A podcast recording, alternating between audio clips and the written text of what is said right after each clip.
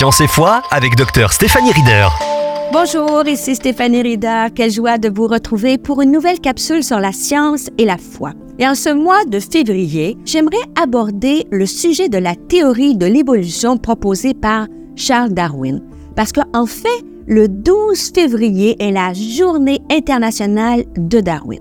Alors commençons par le début. Qu'est-ce que la théorie de l'évolution selon Darwin? Cette théorie est issue des multiples observations faites par le biologiste Charles Darwin lors de ses nombreux voyages en Amérique du Sud et aux îles Galapagos, lesquels ont fait l'objet d'un ouvrage publié en 1859, dont le titre est De l'origine des espèces. Cet ouvrage révolutionna l'histoire de la biologie. En voici un bref résumé.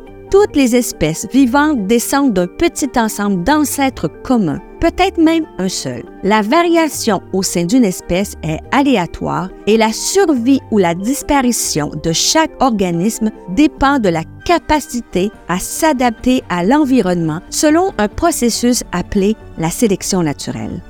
Ainsi, selon Darwin, toutes les espèces, y compris l'homme, sont le fruit d'une évolution qui peut être représentée sous la forme d'un arbre phylogénétique. Dès sa parution de l'origine des espèces, cet ouvrage a suscité la controverse.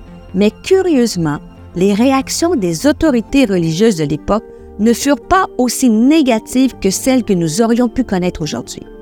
À cette époque, le célèbre théologien protestant Benjamin Warfield, directeur du séminaire de théologique de Princeton, avait qualifié l'évolution de, et je cite, théorie sur la méthode de la providence divine.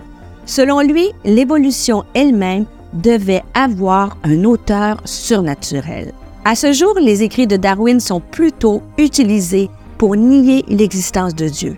Pour un grand nombre de ceux qui considèrent cette théorie comme viable, l'évolution se serait produite par le seul hasard, sans aucune intervention créatrice d'un être suprême. Toutefois, une lecture complète des écrits de Charles Darwin révèle que ce dernier n'a jamais contesté la possibilité de l'existence d'un Dieu tout-puissant à l'origine du processus d'évolution. Et je terminerai cette capsule en vous citant Charles Darwin. Darwin a dit, Dans mes fluctuations les plus extrêmes, je n'ai jamais été athée au point de nier l'existence de Dieu.